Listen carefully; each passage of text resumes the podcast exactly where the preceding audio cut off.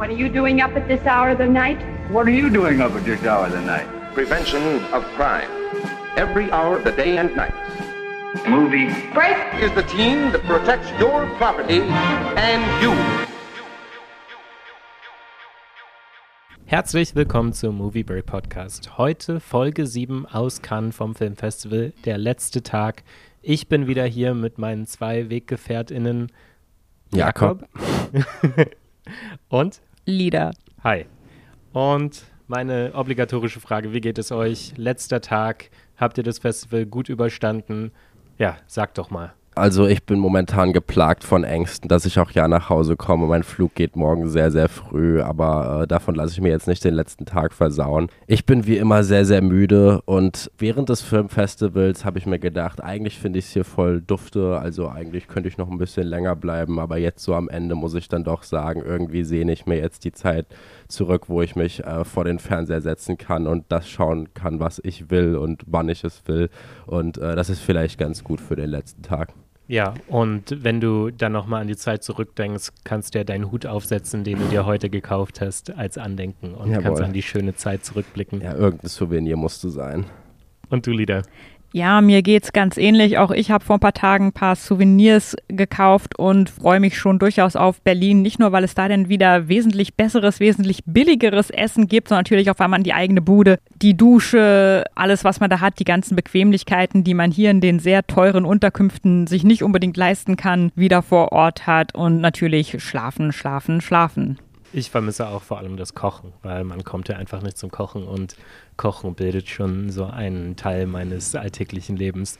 Aber lass uns hier vielleicht zu den Filmen kommen, über die wir ja, denke ich, hoffentlich einiges zu sagen haben heute. Wir haben zwei Altmeister hier am Start. Wir haben äh, den neuen Film von Wim Wenders, äh, Perfect Days, und wir haben Ken Loach, äh, The Old Oak. Und zuletzt sprechen wir dann noch über Alice Rohrwachers La Chimera. Jakob, du hast gesagt, du möchtest gerne den Wim Wenders einführen. Sag uns doch mal was zu dem Projekt. Ja, der Film ist ganz, ganz simpel gehalten. Es ist ein Film, der die Simplizität und die Mundanität des Alltags feiert. Wir folgen den Gegebenheiten von Hirayama. Das ist ein elternder äh, Toilettenputzer in Tokio, der, ich glaube, ich meine, acht Tage lang verfolgen wir ihn, ja, seinen Alltag seinem Alltag nachgeht, wie er eine Toilette nach der anderen putzt. Äh, diesen, das muss er immer dann unterbrechen, wenn dann halt jemand Bedarf an der Toilette hat, dann stellt er sich nach draußen und schaut sich die, die, die Gräser oder die Bäume an, die so schön im, so schön im Sonnenschein funkeln und äh, lächelt dabei entzückt. Seine Freizeit vertreibt er sich anderweitig mit dem Lesen von William Faulkner oder dem Musikhören von Kassetten. Da ist zum Beispiel der typische Wender-Score, The Velvet Underground, Lou Reed, Patti Smith, Van Morrison dabei. Äh, es scheint sich nicht so richtig bei ihm zu ändern, bis sich eines Tages dann doch eine kleine Variation einstellt, nämlich seine Nichte kommt ihn zu besuchen. Äh, entstehen da Konflikte? Nicht wirklich, aber trotzdem bleibt der Film weiter bei ihm und wir dürfen ihm weiter zuschauen. ja, schöne Zusammenfassung. Ich glaube, man kann da gar nicht äh, so viel sagen, was jetzt irgendwie einen Plot anginge oder so. Das ist eher so ein Film im Sinne von oder im Stile von äh, Patterson, von Jim Jarmusch, ist sehr am Alltag verhaftet der Person. Hm, Lieder, wie hat dir das gefallen? Ja, nicht so gut, denn das Ganze wirkt zum einen so, als ob da jemand viele japanische Filme geguckt hat, die sehr meditativ sind, sich dann dachte, das mache ich jetzt mal auch. Dann haben wir doch einen, wie ich fand, sehr verwestlichten, romantisierenden Blick auf Japan, auch wenn das Drehbuch immerhin von einem japanischen Autor geschrieben wurde. Und dann ist der Film halt auch furchtbar triefend vor Sozialromantik. Also nicht nur, dass wir hier geradezu exemplarisch vorgelebt kriegen, wie man mit einem wirklich Geringverdienerjob an der untersten Existenzgrenze ja super glücklich sein könnte, sondern auch, dass der Job eben Kloputzer, sogar noch öffentlicher Toiletten, nie so dreckig gezeigt wird auf jeder erdenklichen Ebene, wie er denn vermutlich ist. Tatsächlich ist auch denn der symbolischste Faktor für diesen Film für mich, dass die Toiletten immer schon so aussehen, als wären sie gerade geputzt worden, wenn er da hingeht. Ja, also ich glaube, mit Romantik oder romantisierend äh, kann man das ganz gut einfangen. Hier dieses Gefühl, was hier transportiert wird in diesem Film. Wim Wenders ist bei mir, also der steht bei mir immer auf einem äh, schwierigen Fuß, der, weil ich hatte immer das Gefühl, dass diese Filme immer so auf e was Ähnliches aus sind. Die sind immer darauf aus, irgendwie so eine Poesie im Alltag, in, in kleinen Gesten zu finden, in kleinen Zuneigungen von einer Person der anderen gegenüber. Ich habe immer das Gefühl, dass Wim Wenders in all der versuchten Poetizität da steckt eigentlich immer so ein gewisses Kalkül dahinter. So wirkt das auf mich immer. Also selbst wenn ich heute im Jahr 2023 so einen Film wie Der Himmel über Berlin nochmal sehe, der hat schon meinen Betracht nach stark verloren über die Jahre. Und ich habe das Gefühl, dass er immer der Radikalität ein bisschen aus dem Weg gegangen ist und immer er versucht hat, so, so was sehr gut Konsumierbares am Ende auf die Leinwand zu bringen. Das klingt jetzt natürlich sehr harsh, aber das ist wahrscheinlich auch davon inspiriert, wie ich diesen neuen Film wieder wahrgenommen habe und mir schien das alles schon sehr erwartbar zu sein. Also ich finde, der Film macht es zu Beginn sehr gut, weil der Film kommt zu Beginn komplett ohne Dialog aus. Also wir sehen wirklich nur diesen Mann, wie er immer seiner Routine nachgeht und mit dieser Routine eigentlich total im Reinen ist und darin wahrscheinlich auch so eine gewisse ähm, gewisse Festigkeit oder so in seinem Leben findet. Also das festigt ihn, das verankert ihn so ein bisschen in der in seiner Existenz. Aber ja, was Jakob sagt, dieses Gefühl hatte ich nämlich auch. Es geht nicht mehr weiter. Ich, ich habe das Gefühl, man weiß ja bei Wim Wenders, dass der hatte ganz früh seine ersten Filmprojekte auch immer mal in Zusammenarbeit mit Peter Hanke und so. Und da sind dann auch wirklich immer noch die gleichen Inspirationsquellen hier. Also wir haben immer noch Faulkner, der, der schon ganz früh als Inspirationsquelle immer zu, äh, zu Rate gezogen wurde, auch wenn das sich in im poetischen Ansatz der Filme eigentlich nicht so richtig wiederfindet. Also so, sowas radikal subjektivistisches oder so, das findet sich in seinen Filmen jetzt nicht so sehr. Und diese ganzen, also sogar der Filmtitel ist ja uh, Perfect Days, womit wir ja auch auf Lou Reed anspielen, der Song, der auch im Film dann natürlich gespielt wird.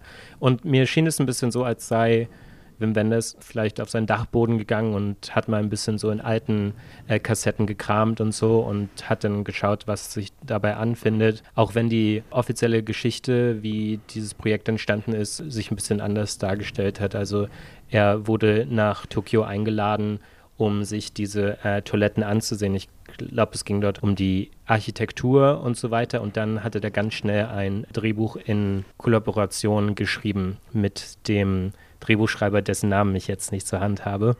Aber ja, also es wurde ganz schnell realisiert und dann innerhalb von 17 Tagen, glaube ich, gedreht. Ja, und mein großes Problem ist wirklich einfach, dass ich immer das Gefühl habe, ich sehe genau, was hier passiert. Also ich kann genau den Ansatz dahinter sehen. Das ist total transparent für mich. Und deshalb funktionieren diese Szenen, wo sich alles so ein bisschen verdichtet und zu einer Poesie steigern soll, die funktionieren für mich nicht, weil ich schon dieses Konstrukt dahinter so ein bisschen sehen kann. Und ja, das hat es mir sehr erschwert. Äh, ganz kurz, Takuma Takasaki heißt der Drehbuchautor. Okay. Soll ich noch was zu dem Film sagen? Wenn du noch etwas hast? Habe ich, ja. Also ich höre mich langsam an wie ein Broken Record, weil nach Wes Anderson und nach Indiana Jones ist Wim Wenders jetzt der dritte Filmemacher oder slash Filmreihe, Filmografie, der ich irgendwie feststelle, dass ich denen sehr entwachsen bin. Also Wim Wenders war in meiner Filmfan-Werdungsphase, war er auch ein sehr großer Name, ganz besonders natürlich Paris, Texas. Dass dieser Film äh, sehr, sehr umjubelt ist, ist, denke ich mal, kein Geheimnis. Der hat ja auch damals selbst mit in Cannes diesen, den großen Preis, also die Goldene Palme gewonnen gewonnen mit dem Film. Und selbst mit seinen sehr obskureren oder sehr obskuren Filmen, die er in den letzten Jahren rausgebracht hat, konnte ich zumindest auf, sagen wir, konzeptioneller Ebene was anfangen. Zum Beispiel Palermo Shooting, auch wenn der absolut albern ist, oder auch äh, sein 3D-Film Everything Will Be Fine, waren Sachen, da sage ich, die sind jetzt vielleicht nicht so gelungen, aber finde ich trotzdem interessant. Also ich sehe, ich finde es spannend, was hier zumindest versucht wird. Äh, aber lange Rede, kurzer Sinn, diesen Film hier, Perfect Days, fand ich ganz, ganz schrecklich. Also ich fand ihn nahezu unerträglich. Aber erstmal, was gefällt mir denn an dem Film? An dem Film gefällt mir, dass er definitiv gute Bilder findet. Also er schafft es, Tokio gut einzufangen. Tokio weniger als Stadt, sondern mehr als Ästhetik, würde ich jedoch sagen. Äh, aber das ist trotzdem alles sehr bebildert und der Hauptdarsteller Koji Yakusho ist wirklich sehr gut, sehr, sehr expressiv, mit sehr, sehr wenigen Gesten und Mimen schafft er es, einen einen Charakter glaubhaft zu verkörpern. Aber alles andere an diesem Film habe ich als sehr, sehr störend empfunden. Und das fängt mit dieser Sozialromantik, die Lieder schon sehr gut auf den Punkt gebracht hat, an. Zum Beispiel die Nichte, die Nichte, die dann später eingeführt wird, will mit zum Toilette spülen irgendwann kommen. Da kann ich dann sagen, wenn mich mein Toilettenspüler Onkel einladen würde, da würde ich sagen, nein, danke. Oder dann auch so eine merkwürdige Verniedlichung, die mit älteren Menschen passiert. Ist zum Beispiel, der Hirayama weiß nicht, was Spotify ist, beziehungsweise er hält es für einen Plattenladen zuerst. Das ist mir alles ein bisschen zu abgegriffen in der Hinsicht. Aber woran dieser Film für mich so kläglich gescheitert ist, ist, dass es ja ein Film einer Gattung ist, die ich eigentlich sehr mag. Eine, eine Art Film, die auf Handlung eher verzichtet und mehr ein Gefühl einfangen will. Also Sl äh, Slice of Life, ne? Eher Slice of Life, aber ich würde auch sagen, der Hangout-Film kommt ja auch irgendwie zum Gute. Aber was, was dieser Film leider da versaut, ist, dass er seine, das, wo Jarmusch Patterson eben so gut ist, dass er mondäne, poetische Momente organisch entstehen lässt, das kann dieser Film überhaupt nicht. Er muss sie immer erzwingen. Und äh, die, die Szene, die ich am Anfang beschrieben habe, ist eigentlich ein gutes Beispiel. Er stellt sich nach draußen, nachdem äh, ein Gast die Toilette benutzen will und sieht die, sieht die Licht, das durch die Blätter kommt. Und erstmal denkt man sich, oh, ist eigentlich voll das gute Bild und auch ein schönes Bild. Aber nein, was macht er? Er macht einen Gegenschuss und zeigt uns ihn dann, wie er lächelt und das alles gerade super toll toll findet. Und da muss ich sagen, nein, das ist für mich äh, so wie zum Beispiel bei Akikaros Meki kann man vielleicht noch von so einer Form von Sozialromantik drehen. Hier ist es aber reiner Sozialkitsch oder auch einfach Kitsch generell. Also mich hat dieser Film sehr enttäuscht, weil ich nach den einigermaßen positiven ersten Reaktionen dann doch relativ gespannt war. Oh ja, vielleicht nur noch zu dem letzten Punkt, den du gebracht hast, dass er diese Poetik immer so ausstellt. Ja, ausstellt und dann wirklich erzwingen möchte. Also es gab so eine Szene, da dachte ich, wow, das berührt mich jetzt wirklich, bis er es wieder zu weit treibt. Das war so eine Szene, als so darüber sinniert wird, wenn sich Schatten überlagern, sind die dann eigentlich noch dunkler? Ja, findet sich in dieser Interferenz eine noch dunklere Stelle. Aber was passiert dann? Was entwickelt sich aus dieser Szene? Die zwei Figuren jagen ihre Schatten. Und da dachte ich mir wieder so, das ist jetzt wirklich äh, so ein Familienfilm, wo sich alle wieder so zusammen auf der Couch wiederfinden können und ach, ist das nicht schön, jetzt jagen sie hier ihre Schatten und ja, das fand ich sehr unangenehm. Ich habe immer das Gefühl, er ist fast da, aber dann in der Umarmung wirklich, da werden die Dinge zerdrückt und werden vielleicht auch erstickt. Ja, das ist ein gutes Bild. Das fasst das Ganze sehr gut zusammen. Hast du da noch was dazu zu ergänzen, Lieder? Ja, es ist halt Pseudo-Arthouse-Kino für Leute gemacht, die keine Arthouse-Filme mögen. ja, ist natürlich jetzt, wir reden schon ein bisschen gemein hier über diesen Film. Also, der hat sein Herz bestimmt am rechten Fleck und so, aber mein Herz hat er damit leider nicht berührt. Oder auch der Weg in die Hölle ist mit guten Absichten gepflastert. okay. Lass uns doch weitergehen auf diesem Weg und zwar zu einem anderen Altmeister. Ken Loach macht ja immerhin schon seit 1967 äh, Filme, also ist schon seit über 50 Jahren hier dabei. Immerhin schon 86 Jahre und er kämpft seinen Kampf eigentlich weiter, den er schon sein ganzes Leben lang im Kino äh, auf der Leinwand ausgefochten hat. Es gibt mal wieder eine Geschichte, die dem sozialen Realismus verbunden ist. Es geht um einen alten Pub, The Old Oak, also die namengebende, äh, der namengebende Pub. Und es spielt, wie schon seine vorangegangenen beiden Filme, in, im Nordosten Englands, hier so in der Nähe von Durham. Und ja, was, was setzt die Geschichte hier in Gang? Es sind Geflüchtete, die hier zu Beginn des Filmes in der Stadt ankommen, in der Gemeinde ankommen. Und ich finde, der Film beginnt hier sehr gut. Und zwar, er zeigt uns nicht diese Bilder, wie sie sich entwickeln, sondern es wird hier nur durch Fotos gezeigt. Und dann hören wir so ein paar Dialoge, die sich da zu, wie man annehmen könnte, zur gleichen Zeit entspinnen. Und ich finde, das ist eine gute Methode, um diesen stereotypen Bildern so ein bisschen aus dem Weg zu gehen, um hier vielleicht einen anderen Ansatz zu finden. Aber wie hat sich das dann weiterentwickelt für dich, Lieder? Ja, sehr ambivalent. Ich mag ja auch wirklich die frühen Werke von Ken Loach. Also er hat bei mir schon einen Stein im Brett oder sozusagen Vorschusslorbeeren. Aber das wirkt hier doch alles recht behäbig und die Metaphern, die er einsetzt, sind sehr offensichtlich. Wir haben dann hier diesen Besitzer des Old Oak, JT, äh, TJ Ballantyne, der auch dabei hilft, ähm, offenbar auf das Drängen einer Bekannten hin, die Flüchtlinge in ihre Unterkünfte zu bringen, sie da mit dem Nötigsten zu versorgen, weil die Menschen ja wirklich gar nichts haben. Und da dabei eben auch Freundschaft schließt mit einer jugendlichen oder fast erwachsenen Geflohenen namens Yara. Die beiden kommen sich auch über das Medium der Fotografie näher, was aber in dem Film wirklich nur eine untergeordnete Rolle spielt. Das war für mich ein so ein enttäuschender Punkt, dass es zwar am Anfang so aussieht, als ob es jetzt entscheidend die Ästhetik prägen würde, aber dann bleibt diese Eingangsszene wirklich der einzige wirklich prägnante Moment, wo Fotografie den Film visuell formt. Und dann sind halt diese Metaphern, ja, im Pub gibt es so einen Hinterraum und den wollen sowohl rechtsnationalistisch radikalisierte Ortsbewohner dieses verarmenden Minenstädtchens als auch die geflohenen und mit ihnen verbundene sozial engagierte Menschen für verschiedene Projekte nutzen. Und dann ist natürlich hier die große Frage, welchen Elementen in der Gesellschaft öffnen wir uns im praktischen wie im symbolischen Sinne?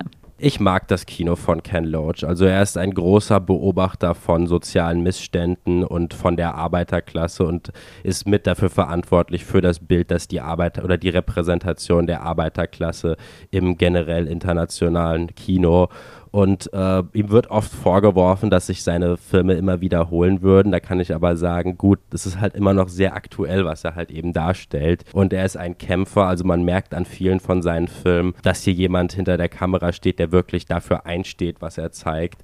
Der auch sich nicht, der auch alles dafür tut, dafür einzustehen. Und dieser Film ist mir natürlich unfassbar sympathisch aus genau diesen Gründen, weil er das alles sehr gut erfüllt leid, deswegen macht es mir wirklich keinen Spaß zu sagen, dass mir, dass, dass mir spätestens ab der Hälfte mich dieser Film doch sehr genervt hat, weil er eine Art verfolgt, die sich, die irgendwann ins sehr manipulative kippt. Also wir haben es hier mit einer starken Emotionalisierung und auch mit einer Vereinfachung eben dieser Migrations-, dieser Begegnungssituation in einem Land zu tun. Also frei nach dem Motto, die, die Protagonistin ist dann natürlich jemand, die relativ oder die eigentlich fast komplett fehlerfrei Englisch kann oder wir, wir stoßen nie auf ein Problem einer Sprachbarriere zum Beispiel oder was den Rassismus angeht, der Film verfolgt so ein bisschen dieses beliebte Mantra, die Rassisten sind immer die anderen.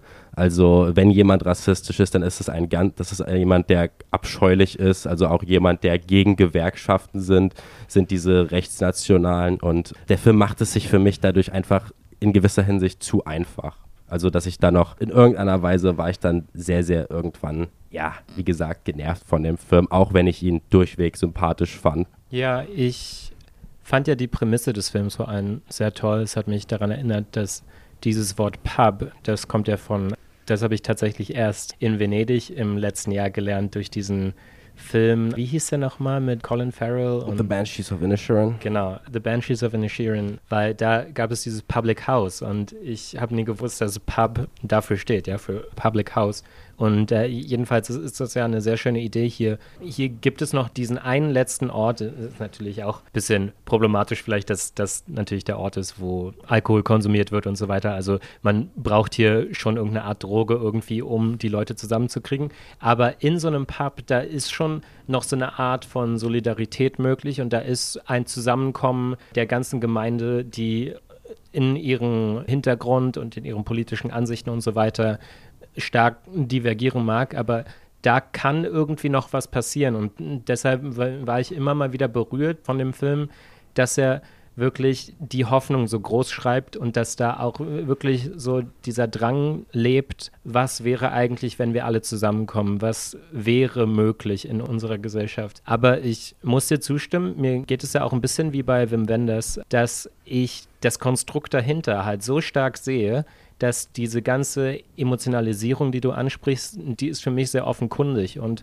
die war es vielleicht auch schon bei so einem Film wie Sorry, We Missed You. Aber da hatte ich noch so eine andere Dringlichkeit dahinter gespürt. Und da wurde auch dieser Alltag, dieser Stress des, des Lieferjobs und so weiter, der ist ja so stark herausgearbeitet worden, dass mich dieses dramatische Konstrukt nicht so weiter gestört hat. Hier fand ich das schon doch ein bisschen behäbiger und ein bisschen noch ärgerlicher, wie durchschaubar das alles so konstruiert ist, wenn es dann auch um einen Hund geht und so weiter. Also es werden bestimmte Tropen hier einfach benutzt, von denen man weiß, wie sie das Publikum berühren und so weiter. Deshalb, ja, mich hat der Film leider, mich hat der so ein bisschen in zwei geteilt emotional war ich davon schon berührt, auch einfach, weil ich sehe, welcher Impetus dahinter steckt von Seiten Ken Loach und auch seines Drehbuchschreibers Paul Leverty, die ja offenbar hier auch zum letzten Mal zusammenkommen. So wurde es jedenfalls verlautbart im Pressematerial. Und gleichzeitig aber so eine intellektuelle Sicht auf diesen Film, die das Emotionale wirklich einschränkt, diese emotionale Wirkung, die der Film auf mich haben kann. Äh, wie ging es dir dann noch, Lieder? Ja, also ihr habt das beide auch schon sehr gut formuliert, wie ich das ähnlich empfand. Der Film arbeitet halt hier mit sehr vielen billigen Tricks, seines niedliche Flüchtlingskinder, niedlicher Hund oder eben auch schon der Punkt, dass bei einem Teil zumindest der rassistisch angefixten Leute es schon reicht, wenn Yara mal eine gute Tat vollbringt oder ihnen irgendwie hilft, damit sie komplett ihre Meinungen über den Haufen werfen. Und so einfach ist es eben leider nicht, wie ich auch aus Erfahrung sagen kann. Ich bin in einem Umfeld aufgewachsen, was extrem rechtsradikal geprägt war. Und das ist auch gerade ein großer Zwiespalt in den Leuten, weil man Leute erlebt, die auf der einen Seite super sozial und hilfsbereit sein können und wirklich sich aufopfern können für Mitmenschen, also die keineswegs irgendwie gemein und kaltherzig und hinterhältig sind, wie das hier bei einigen dargestellt wird, die aber auf der anderen Seite eben dann bestimmte Menschen radikal im doppelten Sinne von dieser Hilfsbereitschaft oder Mitmenschlichkeit ausschließen, dass eben gerade in dieser kompletten Ambivalenz und dieser Irrationalität dieses Erschreckende liegt und dass da auch halt viel Unbelehrbarkeit ist und denn letztendlich muss man sich auch überlegen, selbst wenn Leute durch gute Taten von welcher Gruppe sie auch immer diskriminieren, belehrbar wären, das kann ja keiner machen. Man kann ja nicht nur jedem Rassisten irgendwie persönlich helfen. Das ist ja gar nicht denkbar und da ist es dann doch alles zu simpel. Sehr statementmäßig auch am Ende. Ja, das ist auch einer von zwei Filmen hier im Wettbewerb, die mit einer Parade der Gewerkschaft enden. Nur vielleicht, weil manchmal ist es ganz interessant, so als Meta-Kommentar auf so ein Festival zu sehen, oh, wo gibt es Überschneidungen, wo haben RegisseurInnen ähnliche Muster, ähnliche Strategien verfolgt. Was ich hier noch hinzufügen wollte, ist, dass ich den Film, also er hatte so ein paar Momente, in denen ich dachte, okay, das finde ich jetzt schon gut getroffen. Es gibt ganz zu Beginn auch diese Szene, als der Besitzer des Pubs, als der das K von The Old Oak draußen das Schild, er rückt das wieder gerade mit so einem, mit so einem langen Stock oder so. Aber das K, das will einfach nicht stehen bleiben. Und da kann man so ein bisschen sehen, wie es um die Gemeinde, wie es um die Hoffnung hier bestellt wird. Also es gibt hier immer wieder Rückschläge eigentlich. Und ich mochte auch diese Milieubeschreibung und ich hätte mir gewünscht, dass es ein bisschen mehr da reingeht. Also es wird am Anfang gesagt, dass es da vor Ort diese Entwicklung gibt, dass sich eigentlich irgendwelche ausländischen Agenturen und so weiter dort einkaufen. Zu Spottpreisen werden da die Immobilien im Internet mehr oder weniger anonymisiert verkauft und das hat eben auch zur Folge, dass die Leute, die dort irgendwelche kleinen Townhäuser haben oder so, dass deren Wertanlagen und so natürlich dadurch auch sinken und dass die Gemeinde dadurch wirklich immer weiter verarmt, weil dann niemand mehr dorthin ziehen möchte, wenn die an irgendwelche Leute verkauft werden, die dort nicht mal wohnen und so weiter und die das irgendwie nur auf diese Weise irgendwie ausnutzen wollen. Ja, also was ich noch dazu zu sagen habe, der dargestellte Rassismus basiert ja auch ganz oft einfach auf Missverständnissen. Also äh, das gibt es ja diese Szene, als Yara das Kind nach Hause bringt, zu ihr nach Hause und dann ihr was zu trinken aus der Küche bringen will und äh, was passiert? Es kommt natürlich die Mutter rein und denkt, sie sei eingebrochen und jagt sie natürlich aus dem Haus. Und Ab diese Szene riecht man wirklich schon drei Meter ja, gegen das den das habe ich mir auch gedacht. Das war wirklich, äh, dachte ich so, okay, jetzt genau setzt es ein und genau in dem Moment ist sie dann reingekommen. Aber Gott sei Dank klärt sich dann ja dieses Missverständnis später. Ach, schön. Ich, ich wollte noch die beiden Hauptdarsteller auch hier loben. Also Dave Turner, der den Pappbesitzer spielt, ist seine zweite Filmrolle erst. Seine erste hatte er in Sorry to Bother You und Sorry, äh, we missed Sorry you. We Missed You, nicht Sorry to Bother You. Tut mir leid, die Filme klingen heutzutage echt alle gleich. Und Ebla Mari, die Yara spielt, das ihre allererste Filmrolle, also zwei Newcomer könnte man sagen. Beide füllen ihre Rollen sehr gut aus. Ja. Ja, fand ich auch. Gut, also das waren die beiden älteren Herren hier im Wettbewerb, die wir damit äh, noch ein bisschen durchgegangen sind. Ich glaube, wir können uns hier Denkt ihr, dass irgendeiner von denen Chancen hatte, was Awards hier angeht? Ich kann es mir nicht so richtig vorstellen. Nee. Also, ich weiß noch, ich war damals noch nicht in Cannes, aber I. Daniel Blake wurden damals auch niedrige Chancen zugesprochen. Das ist auch damals ein, war auch ein sehr emotionalisierender Film, aber er ist deutlich besser als dieser hier. Das stimmt schon. Und dann hat er ja den Hauptpreis gewonnen. Also, ich glaube, Ken Loach ist so einfach sehr, sehr beliebt habe ich das Gefühl. Mhm. Aber ich persönlich glaube, dass äh, der Hauptdarsteller aus Perfect Days gute Chancen vielleicht auf den Darstellerpreis hat, weil es halt so einer der Filme ist, der wirklich zusammen mit Anatomy of a Fall halt eine Performance sehr in den Vordergrund stellt. Ja, ja, das kann ich mir auch sehr gut vorstellen. Und wir sind ja nur noch ein paar Stunden tatsächlich entfernt von, den, von der Abschlusszeremonie hier. Aber lass uns doch noch zu einem vielleicht kleinen Lichtblick kommen heute des Tages und zwar Alice Rohrwachers La Chimera. Lida, ich glaube, du bist großer Fan der Regisseurin, oder? Oh ja, sie hat mich mehrfach ähm, sehr positiv überrascht und überzeugt äh, mit ihrem Werk. Und in ihrem neuen Film sehen wir auch wieder viele Elemente, die wir oft in ihren früheren Werken gesehen haben. Nämlich haben wir hier einen sehr starken Retro-Charme. Wir haben hier auch ein magisch-realistisches oder surreales Element. Das ist also nicht alles, was in der Handlung passiert, auch wenn die Handlung großteils sich realistisch vollzieht, gewisse Dinge dann doch immer wieder die Grenzen zur Fantastik überschreiten. Wir haben ein hohes Maß an Symbolismus, der sich mit Märchen, Legenden, Legenden, Mythen und so weiter auseinandersetzt. Und man kann ganz grob die Handlung vielleicht damit zusammenfassen, dass jemand zurückkehrt in einen italienischen Ort, ein junger Mann, der längere Zeit weg war und wir lernen sehr schnell, er war offenbar im Gefängnis für eine Form des ja kriminellen Geldverdienst, dem da einige der jüngeren Leute oder mittelalten Leute mangels anderer Perspektiven offenbar auch frönen, nämlich buddeln sie alte Grabstätten, etruskische Fundstätten und ähnliches aus und verkaufen denn die Gegenstände, die sie da so finden, meistens einfach kleinere Tongefäße, Figürchen und so weiter, an eine recht anonym organisierte und geschilderte Käufer, Käuferschaft, die dann das Ganze weiter verscherbelt, auch an große Museen und da erst richtig das große Geld macht, während die Handlanger sozusagen mit Trinkgeld abgespeist werden und auch nicht davor zurückschrecken, die Dinge, die sie da ausbuddeln, kaputt zu machen oder zu beschädigen. Es geht da wirklich einfach ums Geld, während aber wir merken, dass der Hauptcharakter schon eine weit intensivere Bindung zu diesen Kunst- und Kulturschätzen hat. Ja, die sogenannten Tombaroli, also die Grabräuber, Alice Rohrwacher hat im Interview auch gesagt, dass das eine Sache war, die sie in ihrer Kindheit so oft erlebt hat. Also bei ihr war das keine Seltenheit, dass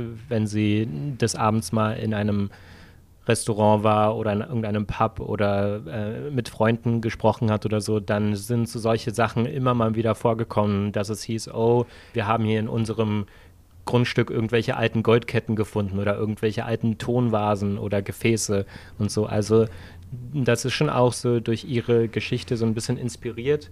Und ja, ich fand diesen Film sehr interessant. Also ich bin nicht sicher, ob der mich emotional so total berührt hat, aber mir hat besonders dieser theoretische Unterbau, den man dort immer wieder, der immer wieder auf verschiedene Arten auftaucht, in den Vordergrund tritt, mir hat das ganz zugesagt eigentlich. Ich habe mir den heute Morgen auch noch mal ein zweites Mal angesehen, weil er mich beim ersten Mal auch gewiss ein bisschen der Müdigkeit geschuldet, aber beim ersten Mal ein bisschen erschlagen hat. Und Jakob, du hast ihn heute gesehen. Mhm. Wie hat er dir zugesagt?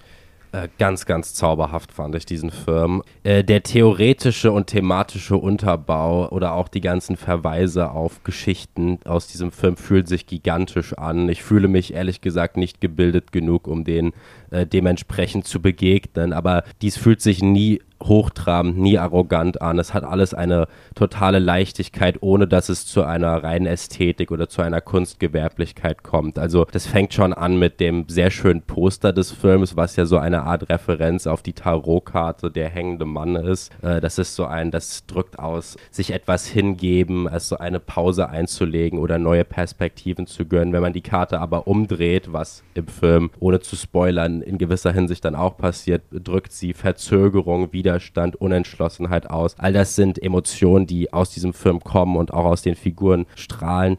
Und mir hat besonders die spielerische Inszenierung gefallen. Ich habe hier, hier ist ein Film, wo ich merke, okay, hier, hier ist eine wirklich eine Filmregisseurin da, keine verhinderte Buchautorin, kein verhinderter äh, Biograf, sondern nein, hier ist ein wirklich jemand, der das Medium voll und ganz auskostet, jemand, der mit Aspect Ratio arbeitet, jemand, der mit Fourth Wall Breaks, die komplett unangekündigt kommen, arbeitet.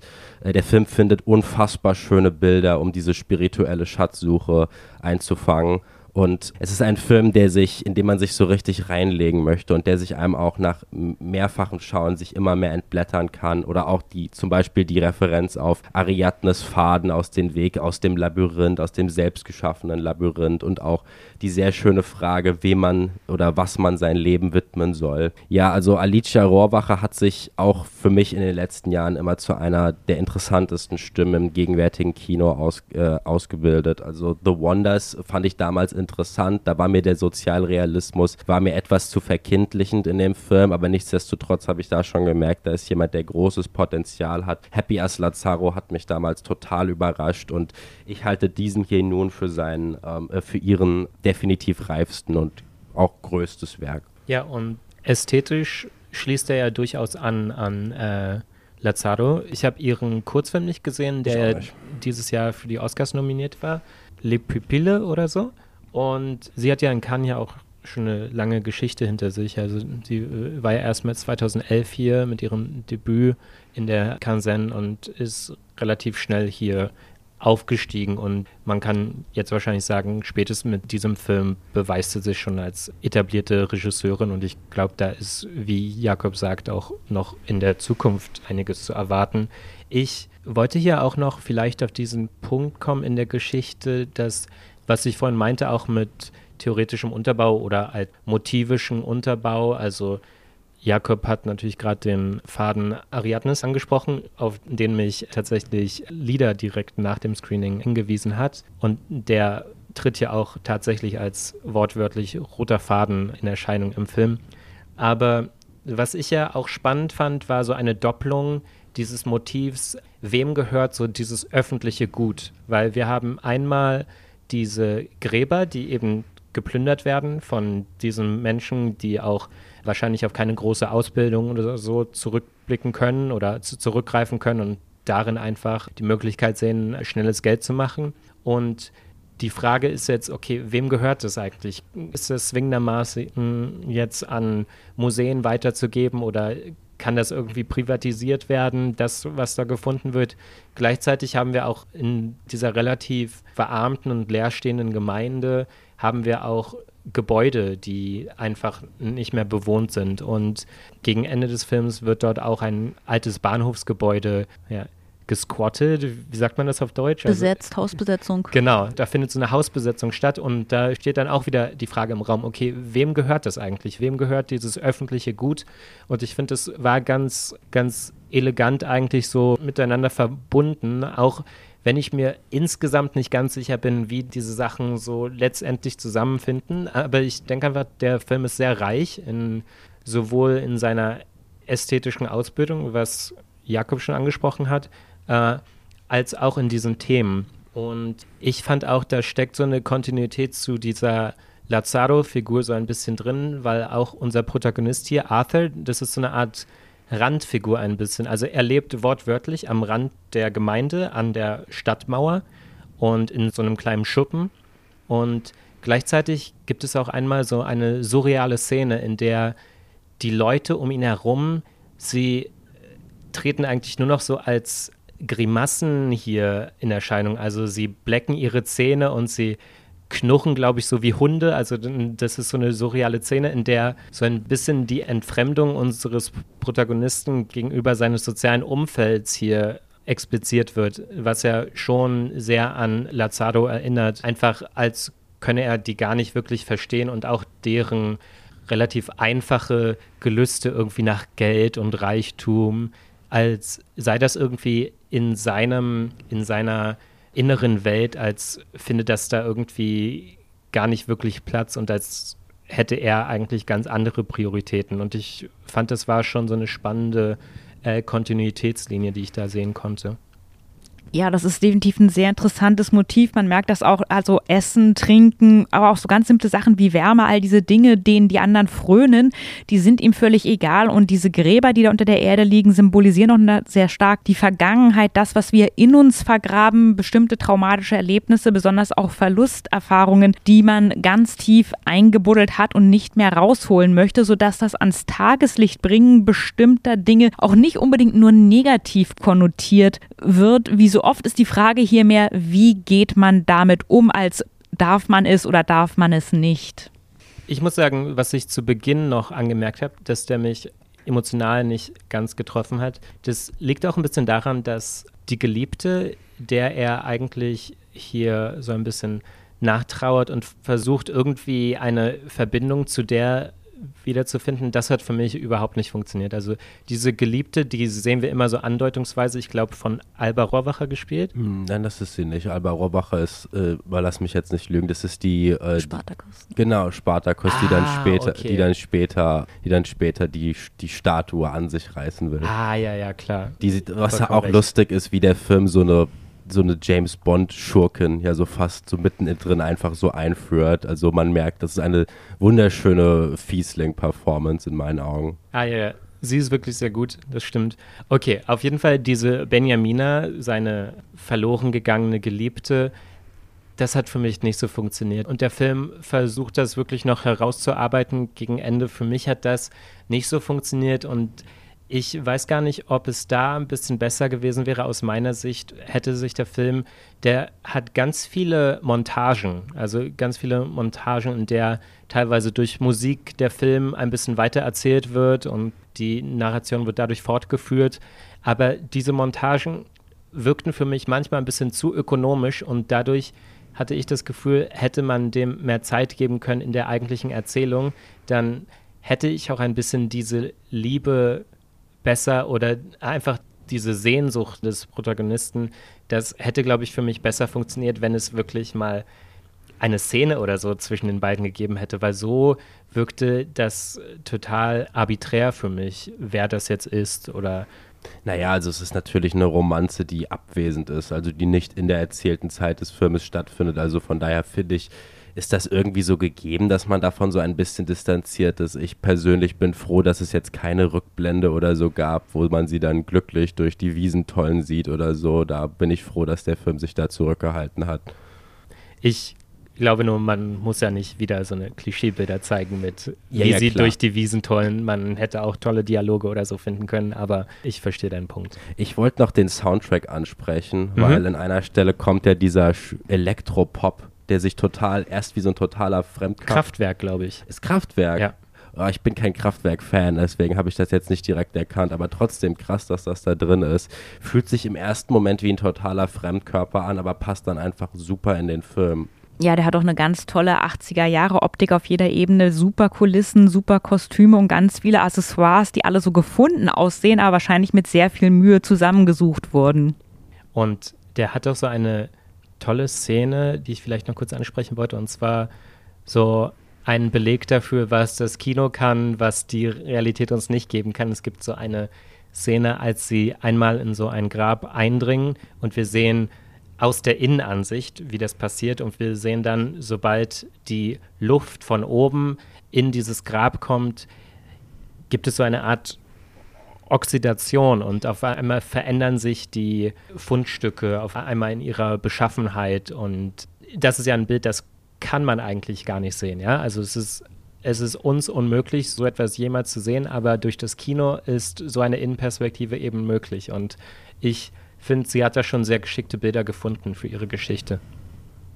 Ja, definitiv und vor allem gerade durch dieses Zeigen davon schafft es ja auch weitere Bedeutungsebenen. Vielleicht ist das, was wir sehen, auch, keine Ahnung, äh, salopp ges äh, gesagt, so dieses, das Entweichen von Geistern, die da drin stecken oder von irgendeinem Spirit, der in diesem Grab drin steckt. Also wir hatten ja auch da nach dem Film eine Diskussion darüber, aber es kann auch einfach, wie du sagst, so eine Oxido, wie heißt es, sorry? Ja, Oxidation, Oxidierung, Oxi ja. Oxidierung, Oxidation sein. Also ja, also äh, zusammenfassend von mir ist eine ganz, ganz große Empfehlung für diesen wunderschönen Film. Bitte vergesst Indiana Jones and the Dial of Destiny. Das ist der Grabräuberfilm, den ihr schauen solltet. ja, sehr schön. Ja, kann ich mich auch nur anschließen. Super. Ja, wir sind jetzt kurz vor der äh, Verleihung der Preise und es steht noch für uns theoretisch alle dieser Pixar-Film an. Mal sehen, ob wir uns da auch wirklich alle wiederfinden später. Und ja, ich denke, wir werden noch einen Podcast hier aufnehmen, dann, wo wir vielleicht nochmal dezidiert die Gewinner ansprechen können und vielleicht nochmal unsere Favoriten so äh, kurz präsentieren können. Und bis dahin sind wir, glaube ich. Patrick, ganz kurz noch, das ist ein erwarteter Film und alles. Der Film heißt Elemental und er ist von Peter Sohn. Bleiben wir mal da. Okay. Nicht dieser Pixar-Film. Okay, okay. Dann No. ist das jetzt noch festgehalten. Und ja, wir hören uns bald wieder. Ciao. Macht's gut.